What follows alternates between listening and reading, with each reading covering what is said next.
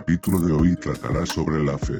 Hay una frase muy famosa que dice que la fe mueve montañas. Si nos ponemos a analizar a fondo qué es la fe, nos damos cuenta de que es primordial para conseguir nuestros objetivos. Antes de continuar, por favor, hacer clic en inscribirse y después a la campanilla, para que os podáis enterar de la publicación de nuevos videos. Este canal no recibe dinero de ningún patrocinador, ni anuncios de terceros, por eso os pido que informéis a todas aquellas personas que creáis que les puede interesar, a las personas que creáis que están interesadas en adquirir los conocimientos de las personas más sabias, audaces e inspiradoras del mundo, para poder seguir haciendo este trabajo que realizo para mi crecimiento personal y al igual modo que lo hago para poder ayudar al máximo número de personas en su crecimiento personal, físico, mental y espiritual. La fe mueve montañas,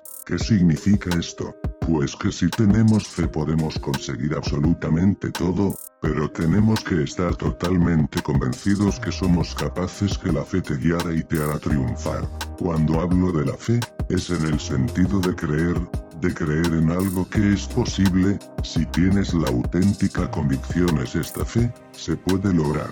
Por ejemplo, si quieres conseguir una meta, como ser un buen nadador, tienes que estar convencido de que lo puedes lograr, esa es la fe en la que tienes que creer para conseguir el objetivo propuesto. No puede dudar en tu fe, porque si dudas de ella, el camino a tu objetivo será un camino mucho más largo o lo que es peor, no se podrá conseguir.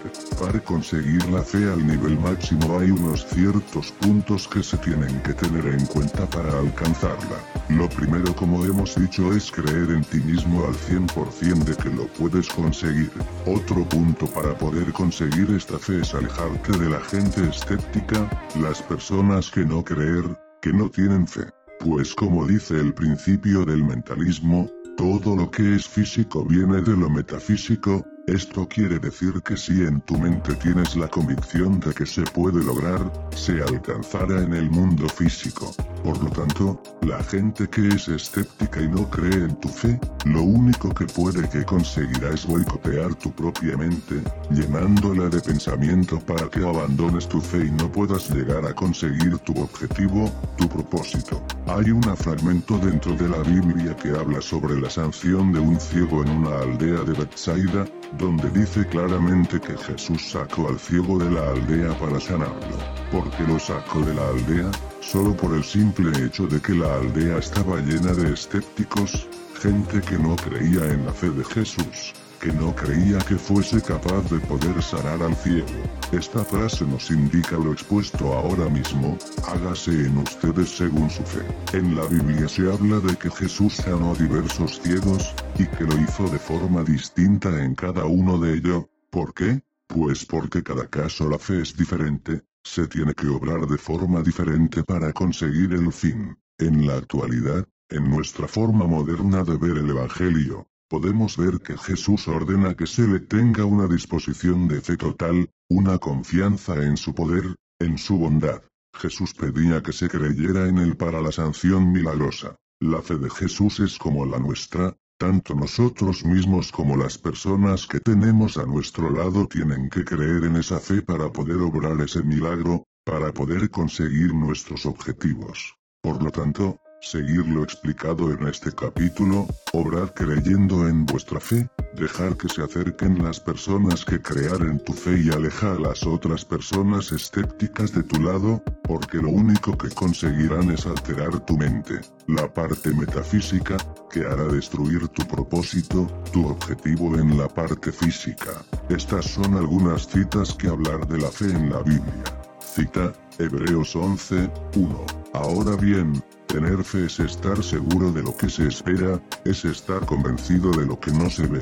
Cita, Romanos 10 y 17 Así que la fe es el resultado de oír el mensaje. La gente oye el mensaje cuando alguien le habla de Cristo.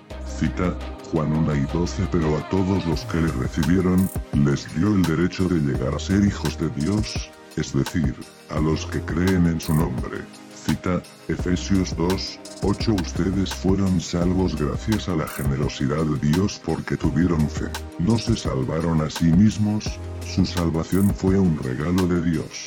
Cita, Juan 20 y 29 Jesús le dijo, porque me has visto, Tomás, creíste, bienaventurados los que no vieron ni creyeron. Hasta aquí el capítulo de hoy, espero como siempre haber estado a la altura y haber hecho un trabajo sublime. Me despido y espero haber podido ser inspirador, y recordar que el comienzo de una vida mejor es hoy, no esperes a mañana. Hoy empieza tu cambio, no esperes más.